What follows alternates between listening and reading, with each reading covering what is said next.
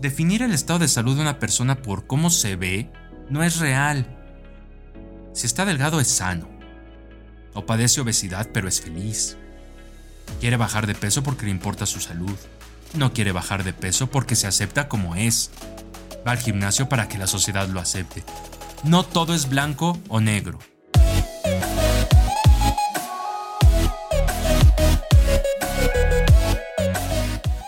Hola a todos, mi nombre es Hugo Bernal y les doy la bienvenida al episodio número 2 de B3 Podcast, espacio donde hablo sobre nutrición y ejercicio. En esta ocasión hablaré sobre un tema un poquito controversial. ¿Tu peso es sinónimo de salud? La respuesta a esta pregunta puede parecer muy lógica. Probablemente pienses, no, pues cómo puedes estar en tu peso, pero eso no significa que seas sano. Y tienen razón. Un doctor muy querido en la universidad tenía una, una frase un dicho. Caras vemos, sangre y chis no sabemos. Las apariencias engañan. Pero déjenme darles un poquito de contexto del por qué decidí hablar sobre este tema en esta ocasión. El último par de años ha existido controversia en el mundo de la nutrición y el fitness. Si en redes sociales siguen eh, cuentas de entrenadores personales, de nutriólogos y de diferentes partes del mundo, seguro se dieron cuenta o van a identificar lo que les voy a platicar.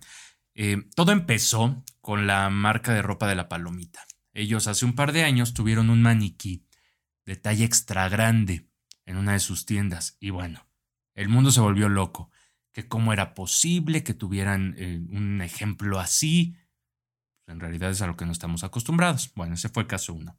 Caso dos, una marca de ropa deportiva. Principalmente su público es gente que va al gimnasio, físico-culturistas se atrevió a poner en un post de Instagram, en, en un anuncio de ropa, de su publicidad, a una mujer con obesidad. Ella estaba modelando la nueva temporada de ropa. Y el último caso que sucedió la semana pasada, una revista muy famosa de, de moda, mostró 11 diferentes portadas. En cada una de estas portadas, una mujer con obesidad mujeres famosas, algunos influencers o celebridades de, redes sociales, con la leyenda, esto es saludable. 11 mujeres te dicen por qué no hay una talla específica para el bienestar. Esto pasó la semana pasada y ha creado muchísima controversia. ¿Por qué? Porque ya se imaginarán, desataron comentarios de todo tipo. En contra, comentarios muy crueles, poco, poco empáticos, insensibles, y a favor, comentarios de apoyo positivos, respetuosos, de todo, muy polarizado. Que la obesidad no es saludable, que cómo se les ocurre mostrar cuerpos que seguramente ni deporte hacen, ni cuidan su alimentación, que si el objetivo de esas marcas es motivar, están haciendo todo lo contrario, y hasta groserías y ofensas con las modelos. Ya saben cómo son las redes sociales. Por otro lado, las personas apoyando, diciendo que se sienten al fin identificados que qué bueno que los toman en cuenta porque cuerpos de modelo, de los que estamos acostumbrados, no son reales, que la delgadez no es saludable, etcétera, etcétera, etcétera. Por eso quise hablar de esto. ¿La delgadez es equivalente a salud? No, tan simple como eso. Que una persona sea delgada no significa que se encuentre sano. Puedes estar en tu peso y tener, tener, colesterol alto, dolores de cabeza, estreñimiento, ácido úrico elevado, algún quiste, tumor, no sé, hay muchas enfermedades que poco tienen que ver con tu peso. Personas que ves con, con cuerpazo. Bueno, lo, es bastante subjetivo. El concepto de belleza es meramente individual, pero eso ya es otro tema. Personas con cuerpazo que ves marcadas con músculos, bajo porcentaje de grasa, no significa que lo obtuvieron de manera saludable. Pueden tener trastornos hormonales debido a anabólicos esteroides, trastornos de la conducta alimenticia como vigorexia, padecer lesiones o deficiencias nutricionales como anemia, entre otras cosas. Como te ves, no habla de un estado de salud óptimo. ¿Qué es salud? De acuerdo a la Organización Mundial de la Salud, se define como estado de completo bienestar físico, mental y social no solamente la ausencia de enfermedades o afecciones. Hay muchísimos conceptos, de muchos autores, de muchas asociaciones, Pero este a mí me gusta. ¿Por qué? Porque pues, abarca lo principal, es bastante general y lo explica de una manera muy simple, muy sencilla. Bueno, bienestar físico, mental y social. Tres esferas fundamentales para un óptimo estado de salud. No todo es lo físico, no todo es lo mental y no todo es lo social. Es el equilibrio de los tres. Los tres son igual de importantes y merecen nuestra atención. Creo que uno de los mayores errores como sociedad, al menos actualmente, es que nos vamos a los extremos. Pasa muchísimo, muchísimo en nutrición y fitness, en el ejercicio. Si te digo que puedes comer hidratos de carbono sin engordar, alguien me va a decir, ¿cómo puedes recomendar eso? Los carbohidratos son veneno. Si te digo que la dieta keto no genera demasiado apego, alguien me dirá, ¿qué? Si la dieta keto es lo mejor, sus beneficios están comprobadísimos. Si te digo que puedes tomar un par de cervezas de vez en cuando, alguien me dirá, ¿le estás diciendo a tus pacientes que se pueden emborrachar y que no pasa nada? ¿Que estás loco? Ese mismo extremismo aplica en esta situación. O estás a favor de la obesidad o en contra de la obesidad. Siempre, siempre habrá puntos a favor y puntos en contra. ¿Y sabes qué? Todos son válidos. El estado de salud es completamente individual. La obesidad es una enfermedad. Me da mucho, en verdad, mucho coraje cuando la simplifican como falta de fuerza de voluntad. Ay, es que no puede dejar de comer, no tiene autocontrol influyen factores fisiológicos, psicológicos y sociales que van mucho más allá del simple hecho de, pues que no puede comer menos. Debemos de considerar las tres esferas, tanto para la obesidad como para la delgadez extrema. En cuanto a la obesidad, es innegable el hecho de que el exceso de peso, exceso de grasa corporal, incrementa el riesgo de padecer muchas enfermedades, hay muchísima evidencia científica que lo avala. Enfermedades como diabetes, problemas cardíacos, hipertensión, cáncer, entre otras. Si tú o alguien que conozcas se encuentra aparentemente sano, aún con obesidad, no significa que se libra de esto. Hay personas que fuman y no les da cáncer o enfisema, pero eso no va a negar los riesgos y daños a la salud que genera el cigarro. Lo mismo con la obesidad. Ahora, esto que acabo de mencionar poco tiene que ver con tu autoestima y aceptación. Sí, debes de estar a gusto en tu propia piel. Debes de ser feliz, tengas sobrepeso u obesidad o no lo tengas. Y ahí es donde viene la controversia. A ver, yo soy de las personas que está en contra de normalizar la obesidad. Ya, lo dije. la obesidad no es sinónimo de salud, pero específicamente de salud física, no de salud mental. ¿Por qué estoy en contra? Porque sé de los riesgos y problemas de salud que puede traer esta enfermedad. Porque la obesidad es un problema mundial y una de las principales causas de muerte en el mundo. Bueno, las enfermedades que, que provoca la obesidad. Pero eso no significa que no debas de quererte, que debas de rechazar tu cuerpo. Si tú decides no hacer nada al respecto porque así eres feliz y estás sano, está muy bien pero eso no significa que todos lo tengan que hacer. Y eso no niega el hecho de que la obesidad es una enfermedad. Ahora, ¿qué sucede con la delgadez extrema? Que yo recuerde jamás se defendió como se hace con la obesidad actualmente. Y las dos son enfermedades, son los dos extremos. Una por excesos, causada por todos los factores que, que ya he comentado, y la otra por deficiencias, anorexia o desnutrición.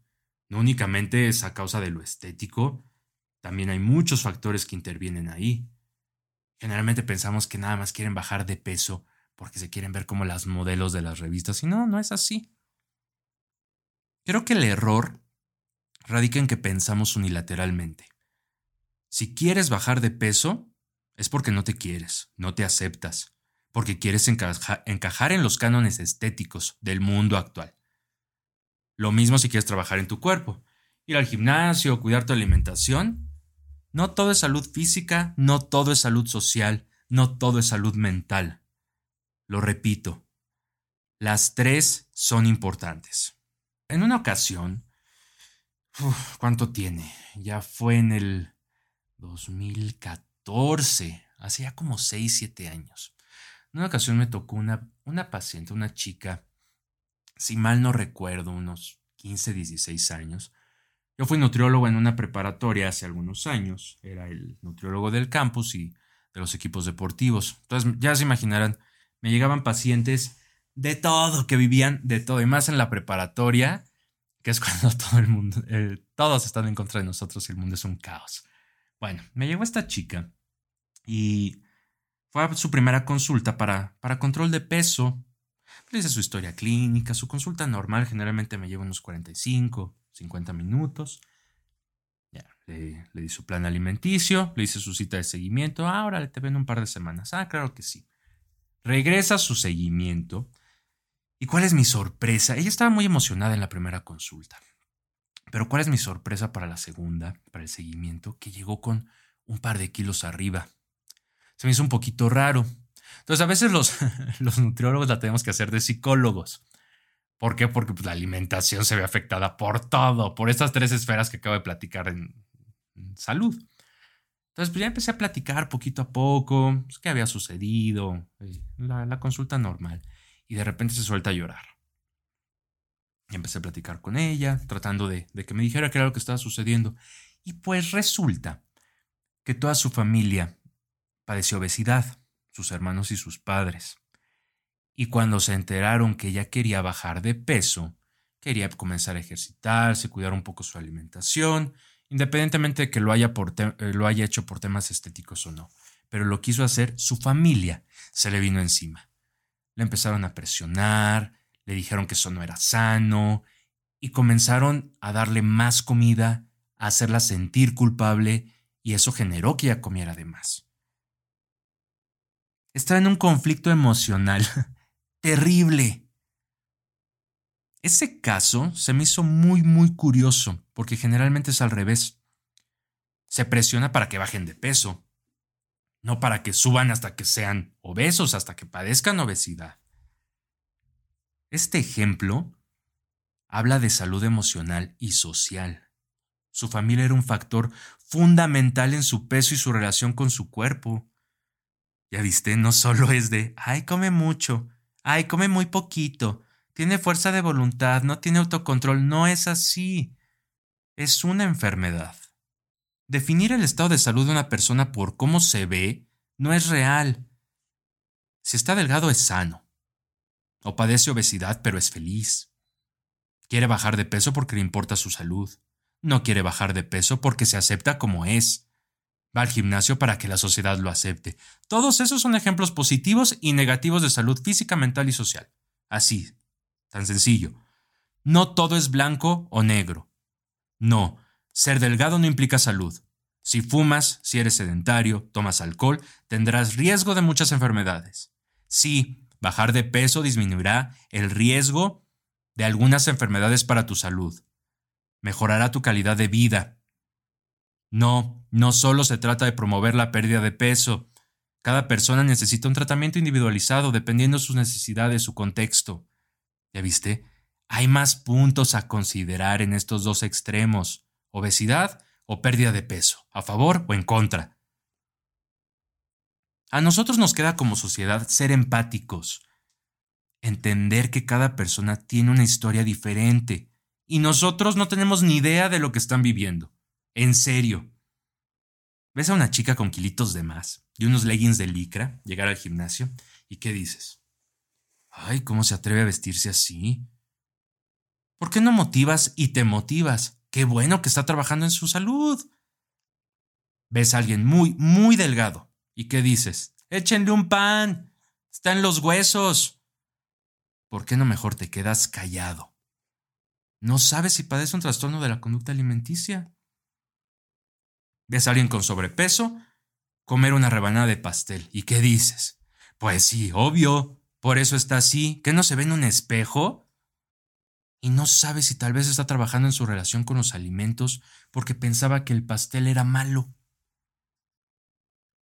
El objetivo de este episodio no es decirte qué tienes o qué no tienes que hacer. Tampoco es convencerte de que pienses igual que yo. Mi intención solo ha sido abrir la conversación, ampliar tu panorama, que sepas que todo esto depende, tu salud depende de mucho, mucho más que cómo te ves y cuánto pesas. Dime qué piensas. Creo que es un tema interesantísimo y bastante complicado. Esto es nutrición, no solo nos dedicamos a quitar tortillas. Platícame, ¿cuál ha sido tu experiencia al respecto? ¿Has batallado con esto? Sígueme en mis redes sociales, en Instagram nutrición.hb3 y en Twitter nutrición-hb3. Dime sobre qué te gustaría que hablara en los siguientes episodios, cualquier cosa, cualquiera de nutrición y fitness. Califica mi podcast, compártelo, te lo agradeceré infinitamente. Muchísimas gracias por escucharme, espero les haya gustado y nos vemos en el próximo episodio.